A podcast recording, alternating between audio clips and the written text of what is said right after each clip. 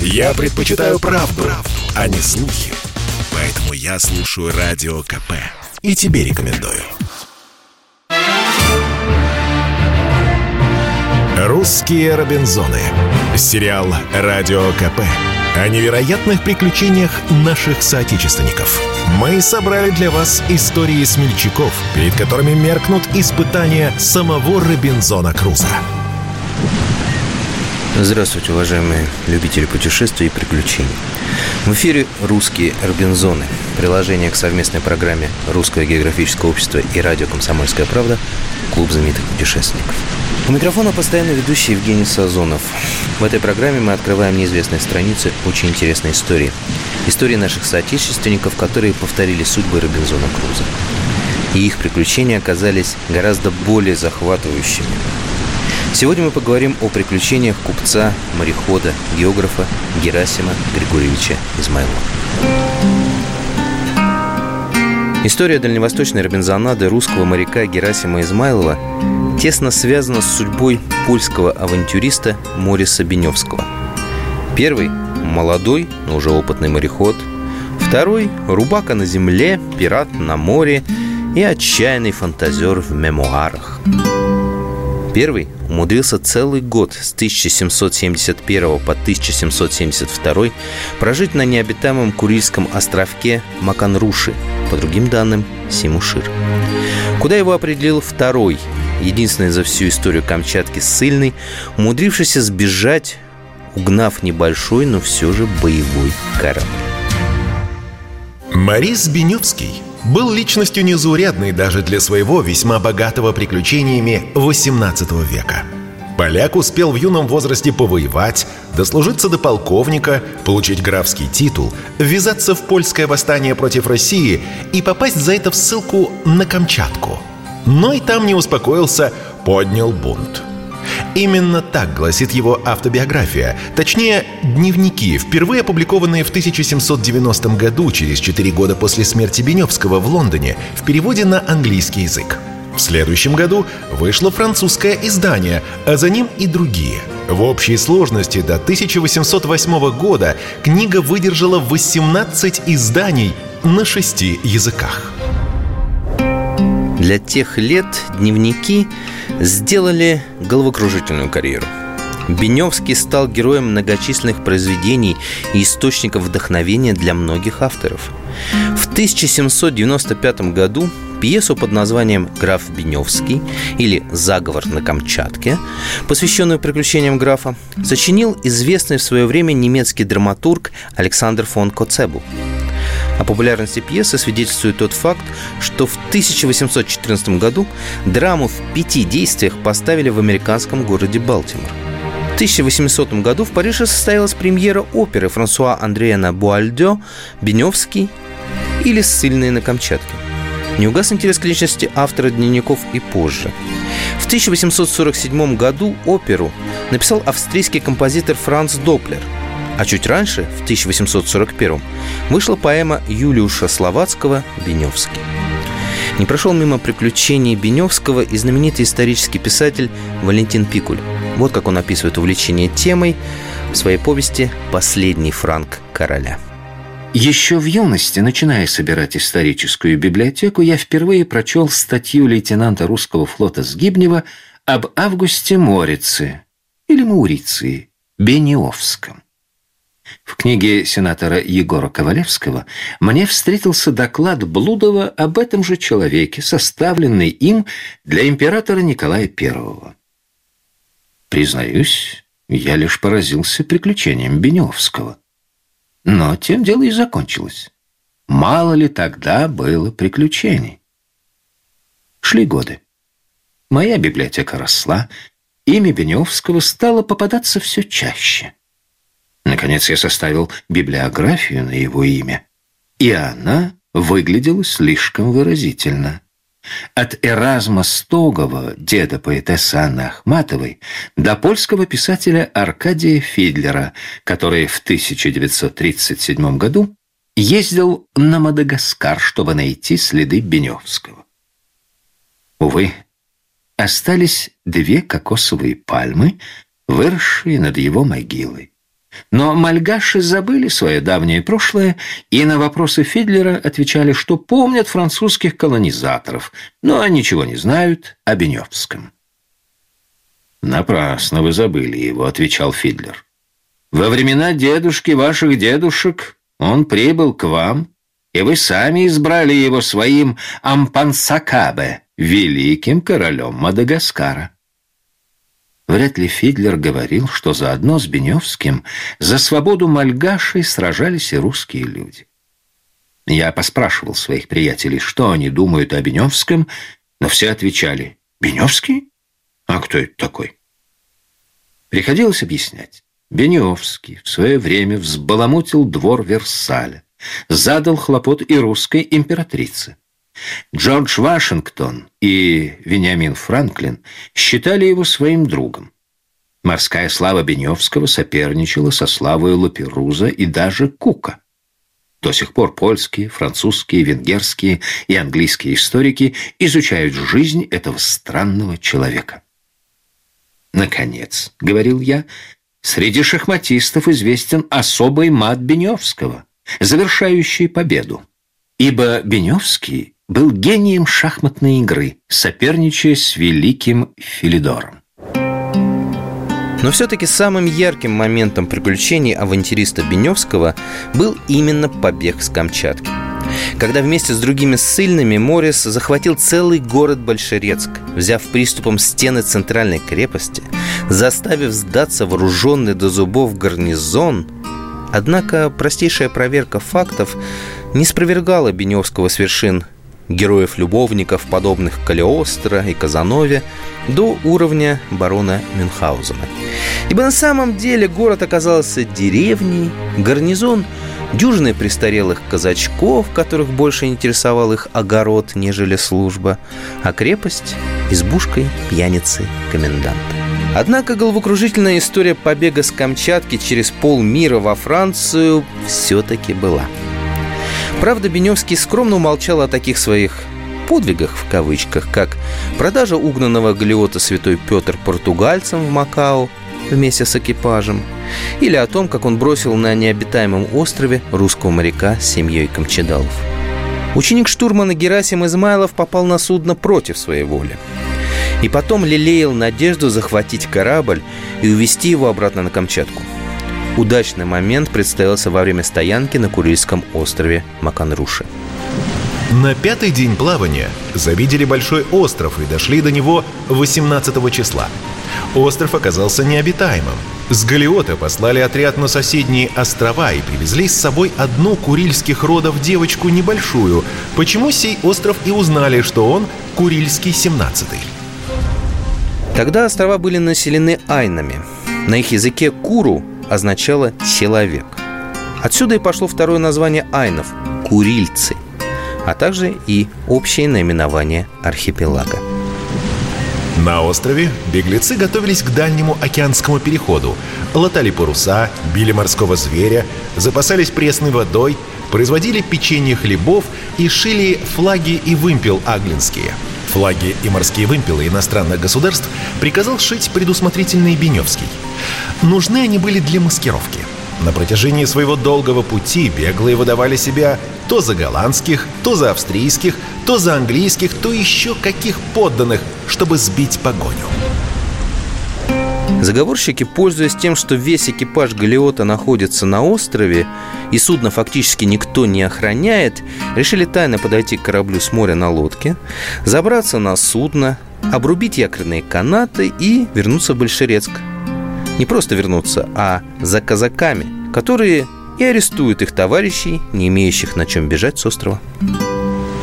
О задуманном предательстве узнал матрос Алексей Андреянов. Он стал единомышленником Морица еще одним из первых, когда графа везли на поселение в Большерецк. А Адриянов, сам расконвоированный арестант, был матросом на перевозившем арестантов Галиоте. Он и сообщил о новой опасности Беневскому – мы ненадолго прервемся. Напоминаю, что в эфире программа «Русские Робинзоны», которая сегодня посвящена русскому мореходу Герасиму Измайлову. «Русские Робинзоны». Сериал «Радио КП». о невероятных приключениях наших соотечественников. Мы собрали для вас истории смельчаков, перед которыми меркнут испытания самого Робинзона Круза. Я слушаю «Комсомольскую правду», потому что «Радио КП» — это корреспонденты в 400 городах России. От Южно-Сахалинска до Калининграда. Я слушаю «Радио КП» и тебе рекомендую. «Русские Робинзоны». Сериал «Радио КП» о невероятных приключениях наших соотечественников. Мы собрали для вас истории смельчаков, перед которыми меркнут испытания самого Робинзона Круза. И снова здравствуйте, уважаемые любители путешествий и приключений. В эфире «Русские Робинзоны». Приложение к совместной программе Русского географического общества и «Комсомольской правды» Клуб знаменитых путешественников. У микрофона постоянно ведущий Евгений Сазонов. Сегодняшний наш рассказ посвящен русскому Робинзону Герасиму Измайлову. Сначала Морец приказал расстрелять заговорщиков во главе с Измайловым. Но потом испугался нежелательной реакции команды и решил обойтись более мягким наказанием. Хотя, как сказать, мягким ли? Заговорщики были высечены и довольно крепко с таким назиданием. По что свободы не хотите, бессовестные? Но казнить преступников Беневский не решился. Зябликов уже раскаялся, а вас, Измайлов, и тебя, Паранчин, с бабой твоей, оставлю на этом острове Робинзонами, как в романе Дефо. На луну, глядя, скурил. Обвоитесь. Итак, Григорий Измайлов, его помощник, Камчедал Алексей Паранчин с женой Лукерией были брошены на необитаемом острове Маканруши. Им было оставлено три суммы провианта, хлеба и ржаной муки, ружье винтовантое, у которого была сломана ложа, пороха и свинца фунта с полтора, топор фунтов 10 прядева, тонкого шнура, четыре флага, рубашки, одну холщовую три добяных, два полотенца, одеяло, собачью парку, камлею, куртку из оленей шкуры с капюшоном, фуфайку со штанами. Прямо скажем, не самый идеальный набор для выживания на необитаемом острове. 29 мая 1771 года три человека стояли на берегу и молча смотрели на тающий у горизонта парус. Одновременно таяла и надежда на выживание – Клочок суши 10 на 7,5 километров даже отдаленно не походил на райские кущи Робинзона Круза. Если не голод, так холод доконает, если цинга не опередит. Но неожиданно повезло. В начале августа на остров прибыли промысловики зверобоя. Правда, также неожиданно и отбыли, забрав с собой семью поранченных. А Измайлова опять бросили – Причина этого подлого поступка не ясна до сих пор. Может, Паранчин, что напил землякам. За пару месяцев совместной жизни явно были конфликты, а то и ревность. Женщина ведь никогда не цементирует мужской коллектив. В этот раз штурману пришлось еще хуже. Ведь практически все припасы моряк выменял у зверобоев на продукты. Это еле-еле помогло протянуть пару месяцев – но когда продукты и порох кончились, он перешел на питание лишь морскими ракушками, капустою и кореньями. В любом случае, зимы бы он не пережил. Без припасов, без избы, без теплой одежды, наконец. Но случилось чудо. К началу морозов на острове очутились промышленники купца Протодьяконова и, запертые льдами и погодой, решили зимовать. Они-то и нашли жутко похудевшего и обессилевшего штурмана. Спасли, откормили, выходили. Вместе уже построили зимовье, стали бить зверя. Только в июле 1772 года Измайлов вернулся на Камчатку. Конечно же, его сразу арестовали, допросили с пристрастием, но, к счастью, оправдали. Невиновность доказали в том числе и шрамы от плетей Беневского – Судьбы Беневского и Измайлова сложились по-разному. Польский авантюрист поучаствовал еще в нескольких войнах, пытался строить карьеру в США во время борьбы за независимость.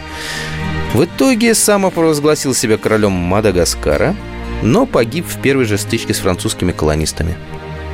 Губернатор де Пуавр, закоренелый враг Беневского, собрал на Иль-де-Франсе флотилию кораблей, посадил на них батальон капитана Ларшера, повелев ему десантировать близ Луисбурга. Две пушченки быстро расстреляли запас ядер. Кровавая свалка в рукопашную длилась недолго. На предложение сдаваться Беневский, засев в крепости, отвечал выстрелами. Потом все стихло. Каратели четыре дня бивуачили на берегу, боясь входить в ворота форта, думая, что Беневский ждет их в засаде. «Вперед во славу короля Франции!» — призывал Ларшар. Победители ворвались внутрь форта, где уже никого не было. Беневский лежал мертвым с пулей в груди, пронзившей его точно в сердце. Когда его стали тормошить, обыскивая, мечтая найти при нем кошельки с золотом, из карманов его мундира выкатился на пол единственный жалкий франк. Это был последний франк короля. Хотя до сих пор популярна легенда, что Беневский лишь инсценировал свою смерть, а сам с сундуками, набитыми золотом, добрался до ближайшего порта, угнал французский парусник – и подался в джентльмены удачи. А Герасим Измайлов продолжил морскую службу. Принял участие во многих географических экспедициях по Дальнему Востоку и Русской Америке, стирая многочисленные белые пятна с карты мира. В октябре 1778 года на Алиутских островах моряк встретился со знаменитым английским путешественником Джеймсом Куком – корабли которого в поисках северного морского прохода из Тихого океана в Атлантический обошли берега Аляски и Чукотки. Русский передал британцу все, что он знал о северной части Тихого океана, кое-где исправил карты, составленные иностранцем, и дал скопировать свои. Джеймс Кук очень высоко оценил штурманские познания Григория Измайлова. Я убедился, что он отлично знает географию этих мест и что ему известны все открытия, совершенные русскими, причем он сразу же указал на ошибки на новых картах. Этот мистер Измайлов по своим дарованиям достоин более высокого положения, чем то, которое он занимает. На прощание Кук подарил Измайлову карту посещенных и описанных им мест, инструмент для измерения высоты Солнца и свою шпагу в знак уважения перед его географическим талантом и восхищения от приключений на Курильском острове нового русского Робинзона. После встречи с Куком Герасим Измайлов становится одним из главных капитанов Дальнего Востока. В 1783-86 годах, командуя галиотом «Три святителя», Измайлов перешел с купцом, русским Колумбом Шелиховым из Охотска на остров Кадьяк и обратно – по окончании плавания он составил карту Алиутских островов и американского побережья. В 1789-м на галеоте «Святой Симеон» капитан исследовал и описал юго-восточный берег полуострова Кинай. Через три года, командуя этим же судном, совершил подвиг, помог главному правителю Русской Америки Баранову отбить нападение тлинкитов в Чугатском заливе. Этим он спас немало русских жизней – с августа 1793 года, опять же на Святом Симеоне, моряк отправился с Кадьяка в Охотск, но из-за срочного ремонта обветшалого судна вынужден был перезимовать на острове Уналашка. После, продолжив путь, спас с острова Святого Павла других Робинзонов, команду потерпевшего аварию судна Иоанн Предтеча, и прибыл в порт только 20 июня 1794 года. В том же году на судне «Три Иерарха» доставил из Охотска на Кадьяк духовную миссию, возглавляемую архимандритом Иосафом. После 1795 года о Герасиме Измайлове достоверные сведения отсутствуют. Однако в том, что это был один из первых отечественных Робинзонов, в этом нет никаких сомнений. На этом наш сегодняшний рассказ завершен. В эфире были русские Робинзоны – приложение к совместной программе Русского географического общества и радио «Комсомольская правда» «Клуб знаменитых путешественников». У микрофона был постоянно ведущий Евгений Сазонов. Всего вам доброго и берегите себя.